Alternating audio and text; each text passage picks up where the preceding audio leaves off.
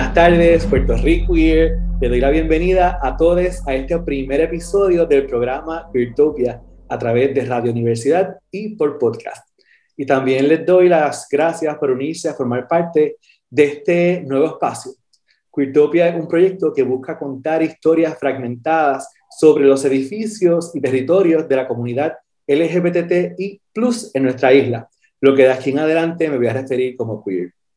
Mi nombre es Regner Ramos, soy diseñador, escritor, editor, investigador, no necesariamente en ese orden, y catedrático asociado en la Escuela de Arquitectura de la Universidad de Puerto Rico, recinto de Río Piedra. Estoy súper emocionado de tener la oportunidad de lanzar este programa con el fin de expandir conversaciones urgentes, divergentes e inclusivas sobre arquitectura, ciudad y paisaje.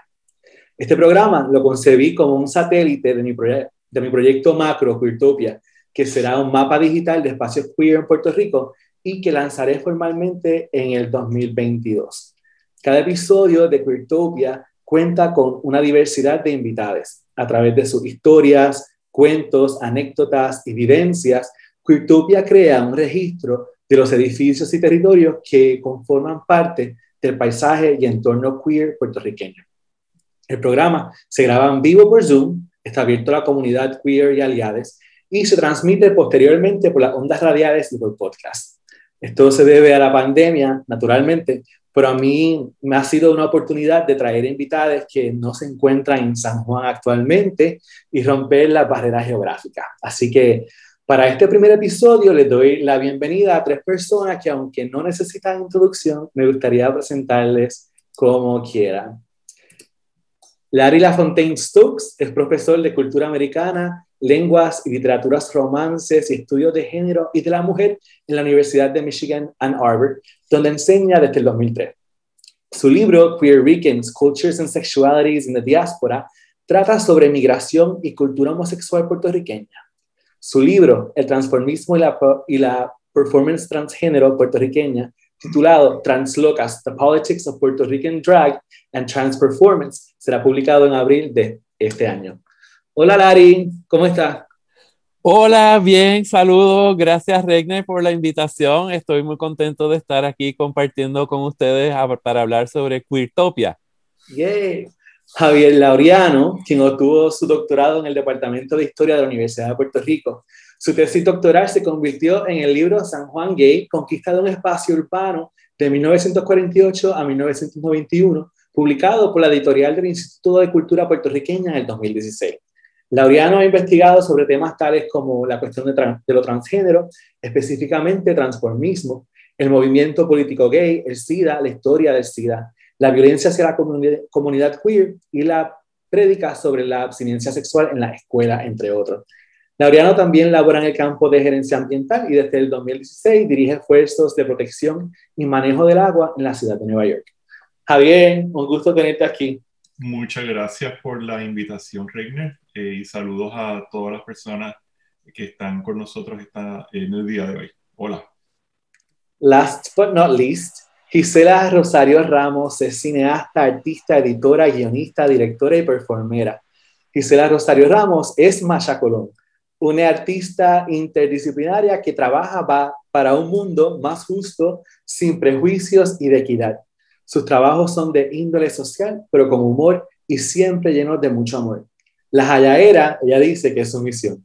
Gisela se ha desarrollado como gestora cultural, siendo, entre otras cosas, la coordinadora de la Casa de Cultura Ruth Hernández Torres en Río Piedra y recientemente fue escogida como Fellow de the United States Artists. Felicidades por este logro, Gisela. Estoy eager de ver qué nos traes con este fellowship. Bueno, gracias. Primero que nada, son chavos para mí, así que no, no, no, no, no esperen nada. chavos para yo gastarlo como me dé la gana. más que merecido, más que merecido. Muy bien, muy bien. Yo quisiera comenzar esta conversación situándonos en nuestro territorio, que es el Caribe. Yo creo que hablar de identidades queer en esta parte del mundo es en sí un acto político. Y tanto de lo que sabemos sobre teoría queer, particularmente de este, donde yo, el campo donde yo opero, que es la arquitectura, viene desde comunidades LGBTQ blancas de los continentes norteamericanos y europeos. que para mí es súper importante hablar de estos mares. Así que, Larry, quiero comenzar contigo. ¿Qué significa queer para el Caribe y en el Caribe? Eh, es una pregunta interesante porque significa diversidad, diversidad y diferencias que tienen que ver con distintos procesos históricos, con lenguas, con soberanía, eh, con ser un país independiente o ser una colonia. Y también tiene que ver con la negociación del estereotipo, porque la percepción que hay eh, fuera del Caribe es que esto aquí es un desastre donde no puede vivir nadie, donde solo es persecución constante. Y, y en realidad, pues no hay conocimiento histórico sobre la diversidad de experiencias cómo cada país tiene su, propia particularidad, su propio vocabulario y efectivamente en algunos países la persecución ha sido terrible en distintos momentos históricos, pero eso cambia. Y entonces es muy interesante pues tener esos detalles, por ejemplo, entender qué fue lo que pasó en Cuba en los años 60 qué es lo que pasó y está pasando en Trinidad y Tobago o en Jamaica. ¿Verdad? Porque circulan ciertos estereotipos que, que, nos dicen así como eh, el Caribe es un lugar imposible y, y, lo que sabemos es que en el Caribe ya hay más de 50 años de activismo.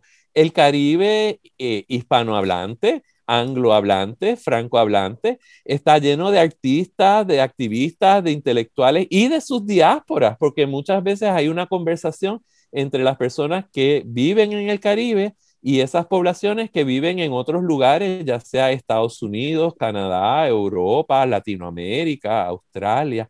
Entonces a mí me, me interesa mucho eh, saber sobre esas particularidades, poder identificar quiénes son los artistas o las personas más interesantes en República Dominicana. ¿Qué quiere decir ser queer en Haití? Porque se parece, pero es distinto a ser queer en Puerto Rico. Gisela, ahorita, ahorita le dije a Larry que empezábamos con él sobre, sobre el Caribe, que me pusiste brava, tú eres la amiga brava. Cuéntame para, para ti, porque, o sea, tú me mandaste la biografía que me mandaste, que era eh, más cortita de la que yo tenía preparada para ti, pero una de las cosas que a mí me encanta es cómo Macha Colón representa esa superestrella afroborinqueña, caribeña, queer, empoderada. Ajá. Machacolón sale del Caribe. Absolutamente. Sale del Caribe, nace en el Caribe, eh, informada por una experiencia eh, diaspórica, porque en realidad también tiene que ver con mi experiencia vivida en Nueva York, está muy influenciada por eso también, pero que eso no deja de ser parte de la experiencia caribeña, ¿no? Por nuestra relación con, Estados Unidos, especialmente con Nueva York, así que sí, eh, bien caribeña. ¿En qué manera tú, la, la, tú dirías que ella transmite el Caribe? Pues fíjate, una de las cosas que para mí fue importante, eh, que así como reconocer eh, en mi trabajo, yo recuerdo como tener esta discusión de, de crecer con, eh, con, la visión de que lo tropical es como charro y ya.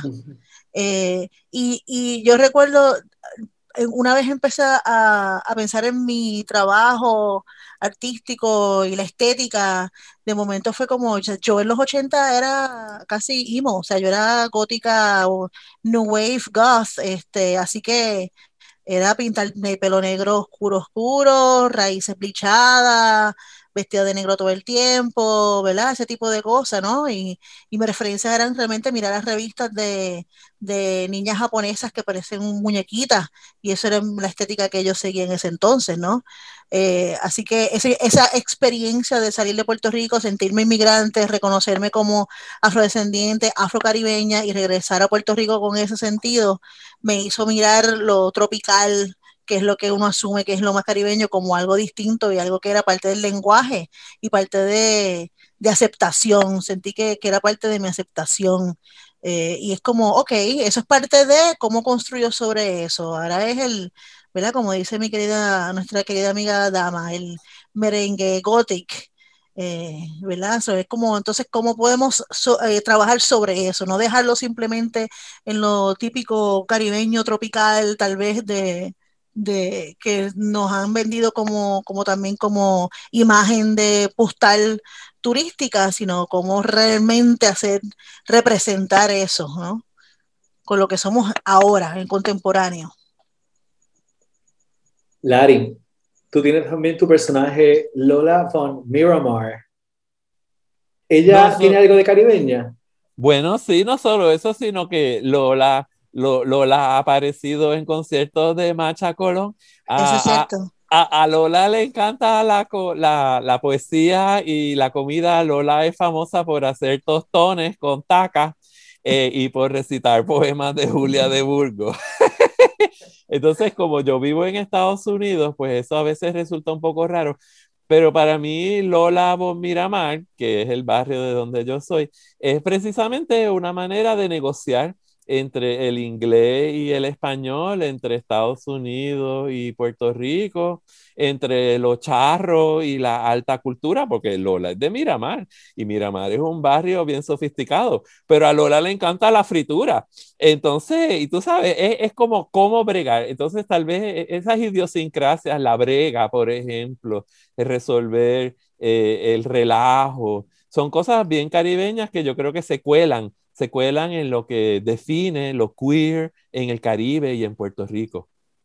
Es bien interesante porque el, para mí el haberme ido de Puerto Rico un tiempo para, para hacer mis estudios fuera y regresar fue como ver las cosas desde otra perspectiva. En el caso de, de Gisela también tiene esa experiencia de regresar, mientras que Lari y, y Javier ustedes lo que tienen un vaivén entre Estados Unidos y Puerto Rico. Estábamos hablando Javier y yo ahorita que estuvo dos semanas en Puerto Rico y tiene esos eso periodos de tiempo que, que, está aquí, está allá. Entonces, Javier, que quería preguntarte a ti, en ese vaivén tuyo de Estados Unidos y, y Puerto Rico, y dada tu, tu, investigación con San Juan Gay, que quería preguntarte, y tal vez no hay una contestación 100% para esto, pero ¿qué condiciones espaciales y territoriales caribeña moldean y han moldeado nuestra cultura queer en Puerto Rico?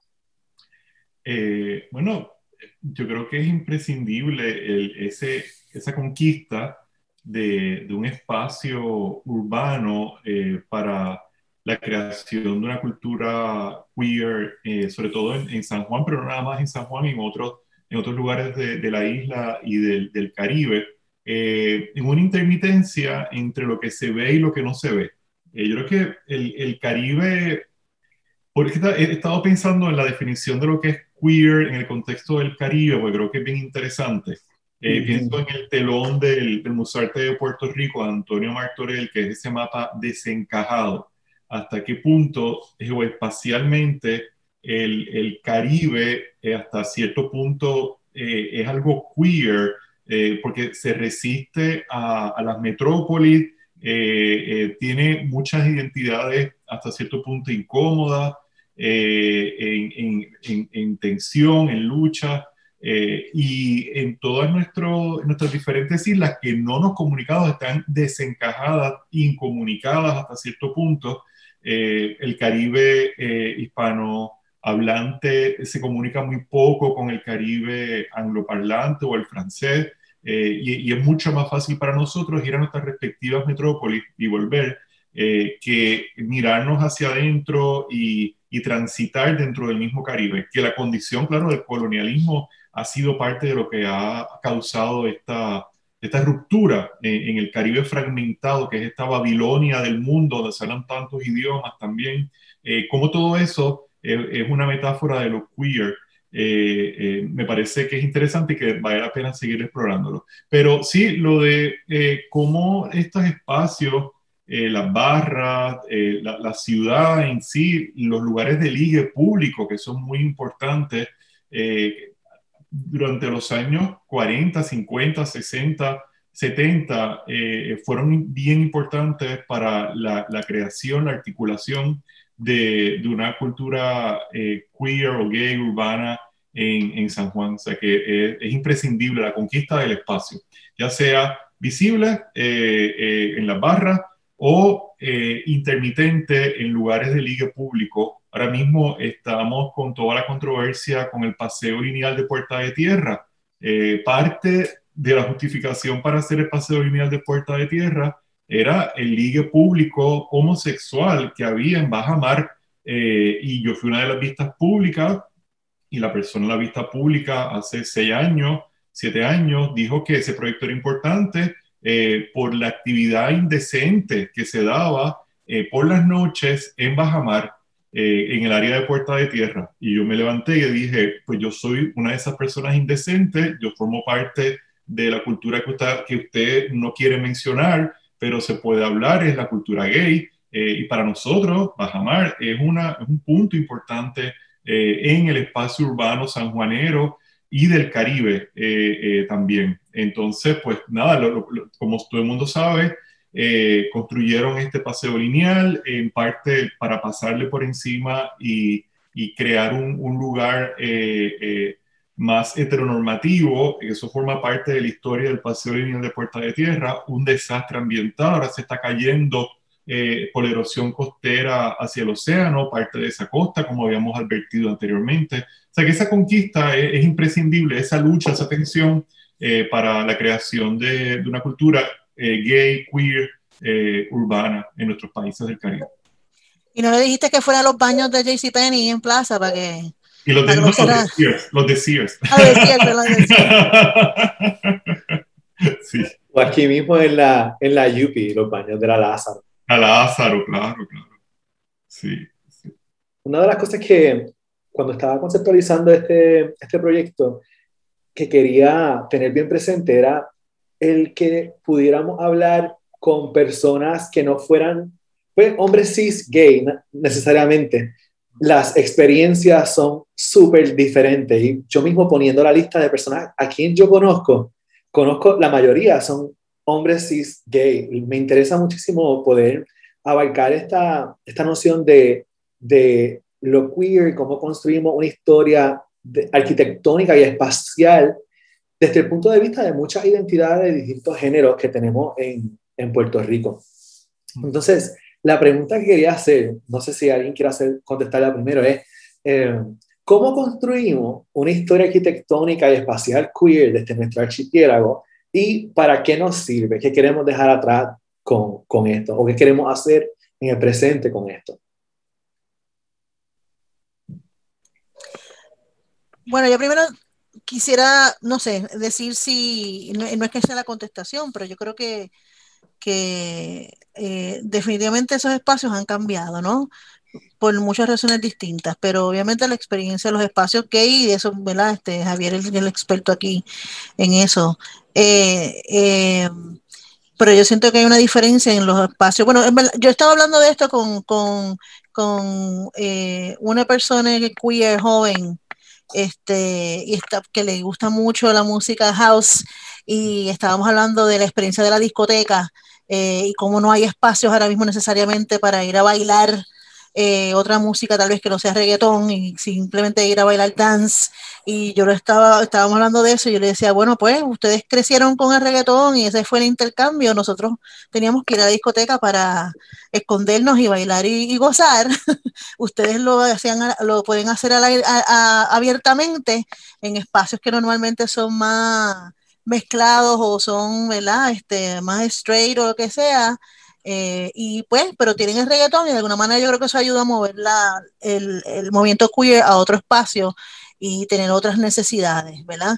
Eh, y de alguna manera hay una visibilidad que yo creo que los espacios eh, queer antes no tenían, eran más de cosas más escondidas o, o si sabías dónde era, no todo el mundo se atrevía a entrar a menos que fueras con un amigo gay o, ¿verdad? Era como otro tipo de experiencia el accesar a esos espacios.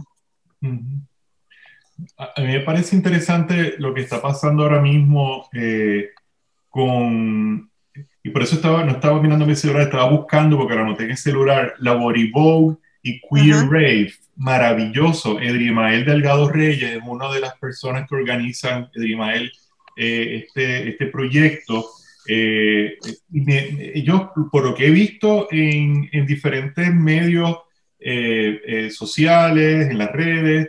Eh, este grupo de personas queer llegan a un lugar, una cancha de baloncesto, un parque de pelota, diferentes, una urbanización, y crean, en Río Piedra lo he visto también, crean un Paris is Burning, un ball, un drag ball, pero de una manera no tradicional, y me parece que es tiene mucho filo queer, eh, urbano, eh, eh, bailan diferentes tipos de música, no nada más reggaetón, o, o sea, es, es completo. Para mí eso es más lo, lo queer, que se, se, revela a todas las identidades fijas, no quiere ser una personificación perfecta de lo que una persona puede creer que es la mujer perfecta o, o hiperbólica, sino pues tuve muchachos sin afeitarse las piernas, eh, con barba, eh, eh, que cruzan todas las fronteras. Eso me, encanta de ese proyecto que he visto, entre otras personas, de Drimael, que es la persona que conozco que está trabajando con, con la iniciativa. pero me gusta mucho como en Puerto Rico ahora mismo lo queer es viral. lo vi en Orgullo contra la Junta, eh, cómo se organizó de momento eh, un grupo de gente queer para luchar en contra de la Junta de Control Fiscal, desapareció. O sea, no son eh, movimientos tradicionales con una junta de directores que cogen unas minutas y tienen un tesorero o tesorera. Son, personas de pronto iniciativas, muchas veces guiados por las redes sociales, que se convocan, luchan y desaparecen. son así, ¿no? esa intermitencia es bien poderosa y me parece bien interesante de lo que está pasando ahora mismo en, Puerto Rico. Lo vimos en el verano también de la lucha contra eh, Ricardo Rosselló. Eh, se, se, juntó de pronto todo una, un movimiento viral eh, en contra de, de, la gobernación de Rosselló para exigirle su renuncia. Mucha gente queer también ahí. desapareció. desapareció. Esa intermitencia de la visibilidad me parece bien, bien importante en lo que está pasando ahora mismo en, la, eh, el movimiento gay de Puerto Rico, queer de Puerto Rico, que ya se, se, es imposible abordarlo desde una óptica tradicional, una eh, organizacional, que una persona pues busca la minuta, la junta de directores, el, si sometieron planillas a la IRS, ese tipo de cosas, desaparece eh, y surge de acuerdo a la necesidad. también es camaleónico, es camaleónico, aparece, está en diferentes lugares, eh, me parece fascinante, lo, estoy pensando todavía, lo estoy empezando a articular con ustedes aquí, eh, y creo que es lo que está pasando ahora, no, no, es el futuro, es el presente, es cómo se está desarrollando la cuestión eh, queer en la isla.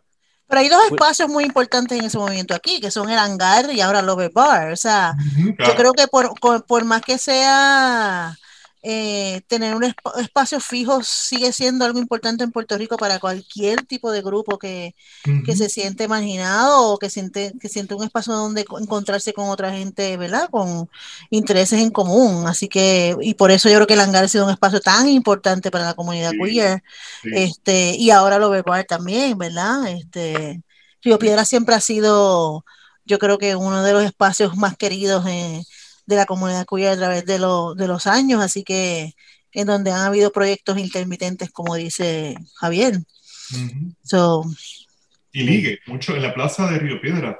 Sí, pero yo lo que diría, bueno, número uno es, la, es qué, quiere decir queer y, y, número dos es reconocer que también hay, se dan coyunturas en las casas de la gente, en las paradas, en algunas librerías, en un restaurante, en un bar. Eh, eh, esa es la historia. La historia es que hay espacios públicos, pero también hay espacios privados. Hay espacios que se dan un día, que es el día de la parada en San Juan o en Boquerón, eh, que eso cambia. Entonces, efectivamente, estoy de acuerdo que el hangar en Santurce o Lover Bar en Río Piedras, pues ahora mismo en Puerto Rico, pero también estamos en pandemia. Entonces ahora nada es normal, ahora todo es raro. Yo prácticamente solo salgo de mi casa para ir al supermercado y la farmacia. Entonces ir al supermercado para mí se ha vuelto, es toda una actividad, porque como yo no salgo, entonces eh, ir al supermercado se vuelve bien emocionante porque veo otra gente y a veces me siento que estoy en una discoteca y lo que estoy es comprando lechuga.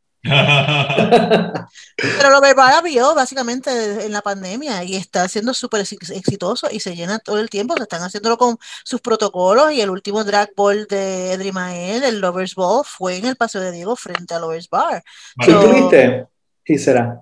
No estuve porque tenía otro compromiso, él me había pedido que fuera jurado, pero no podía porque estaba, tenía trabajo y no podía.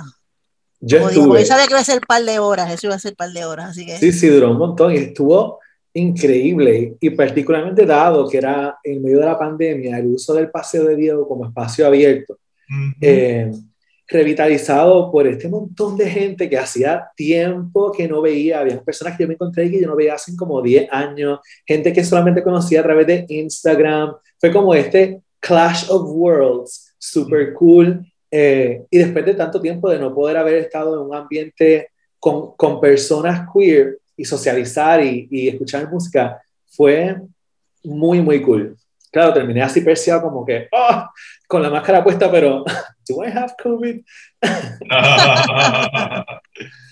Bueno, pues Entonces, ustedes que tienen suerte que están en Puerto Rico, donde hay un clima tropical y pueden estar afuera, pero yo estoy en Michigan, donde últimamente ha estado 20 grados, donde uno no puede estar afuera.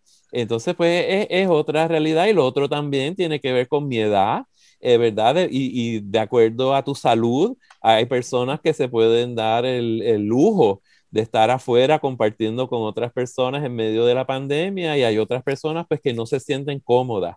Entonces, en ese contexto, pues el Internet se ha vuelto un espacio queer para algunas personas, o hasta el teléfono, hasta Instagram. Yo nunca pensé que yo estaría viendo show de draga en Instagram y en Facebook, y, y, lo hago, y a veces está chévere y a veces es medio aburrido.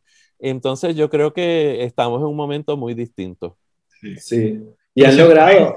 Eso, el, Internet también es un lugar que, que, el Caribe está muy presente en, en, ese lugar en, en el Internet. Eh, con, eh, como estábamos hablando de la Vogue, yo me enteré, no porque haya ido a, ningún, a ninguno de los boss, me enteré porque lo, vi por, por, eh, por, las redes sociales y por el Internet. interesante, interesante también cómo se ha movido todo el ligue público de la ciudad al Internet eh, sobre todo desde que tenemos los teléfonos inteligentes. Eh, eso me, parece. Y la gente también eh, puede cruzar fronteras y llevar el mapa y hacer ligue público en Nueva York, desde Puerto Rico, Argentina. El mundo ha cambiado por completo desde que, que todo esto explotó en el, el movimiento más contemporáneo. En Puerto Rico, para mí, es los 70, con la coalición de Orgullo Gay eh, eh, desde que se forma así esa, ese grupo, es, otro mundo completamente distinto, sobre todo a partir de los últimos 10 años. Sí. Y yo creo que aquí el, el Internet ha mostrado cierta creatividad caribeña de parte de la comunidad queer, de cómo lo utiliza, y particularmente ahora con, con, desde que comenzó la pandemia, la manera en que han montado, por ejemplo, los shows de drag y la escenografía que han montado con pues las limitaciones de espacio y de presupuesto, porque muchos de los performers y de, la, y de los, artistas que, que, hacen performance drags no vienen de recursos altos y están todo el tiempo working, hustling, tratando de, de generar su dinero a través de, de, su arte. Pero las cosas que han logrado, yo me quedo así con la cabeza explotada y digo, wow, ¿cómo, ¿cómo pensaron en eso y cómo lo lograron? Sí, yo creo que para mí uno, uno de, los, de los artistas que está haciendo algo bien interesante, que, porque me parece que, que expande la definición de queer de manera bien interesante, es Chris Grinder con, con los Drag Kings. Eh, el trabajo que están haciendo eh, con los Drag Kings, que eso sí que para mí es algo súper eh, nuevo en Puerto Rico, en la escena queer, es, bien, es bien bueno. Y Adi Love, que es uno de mis amores, así que... No, pero, pero Gisela, se hacía en COPS, en COPS había drag kings en los 90, eh, eh, hacían, no recuerdo. Mani no Manuel, hacían de Mani Manuel, los drag kings había, había un buen grupo. Lo que pasa es que yo no tuve acceso a, a muchas de, a muchos de esos espacios y ya me en un problema horrible por atreverme a sugerir que hacía falta eh, todavía más historias eh, lésbicas en la isla, así que no lo vuelvo a decir pero porque no todo el mundo tiene acceso a esos archivos, a esos espacios, yo no los tuve, eh, pero, pero sí creo que sería eh, chévere seguirlo haciendo, se ha estado haciendo, pero hacerlo todavía eh, más, con entrevistar más gente. sí. De, sí, sería. Hay una persona que yo tengo vista Puerto Rico tiene 90 años, una mujer lesbiana de 90 años con la mente como nueva eh, eh, y quiero, quiero hacerle una historia de vida a, ella, a Marvin, se llama Marvin. Sí, me habías comentado de ella hace unos meses cuando habíamos hablado por primera vez, me pareció fascinante. Sí. Mm. Estamos ya por terminar, pero Larry, Gisela, Javier, algunos últimos pensamientos para cerrar. Eh, pues esto ha estado bien bueno, pero, o sea, yo creo que a mí, a mí lo que me interesa es eso, tomar eso bien en serio, de tratar de entender qué es lo que pasa en otros países y, entender a Puerto Rico en, un contexto caribeño, eh, pues informado, abierto a entender qué está pasando en Santo Domingo, en Cuba, en el Caribe inglés, en el Caribe francés. Y efectivamente, como ustedes han mencionado, pues muchas veces no sabemos. Entonces, al menos en el salón de clase, para mí el salón de clase se convierte en ese espacio de exploración con los estudiantes. No hay nada como leer y enseñar eh, investigaciones o textos o películas de otros países para entender mejor a Puerto Rico. Bueno, pues le damos las gracias a Radio Universidad por tenernos aquí y a ustedes por acompañarnos hoy. La semana que viene volvemos con Larry, Gisela y Javier, así que les extiendo la invitación a que se unan. Estaremos conversando sobre espacios inolvidables. Va a ser un walk down memory lane, pero facing forward. Mientras tanto, pueden seguirnos por Instagram, arroba queertopia y a través de www.queertopia.xyz. Nos vemos la semana que viene. Yo soy Reiner Ramos y esto es Queertopia. Gracias. Gracias. Gracias.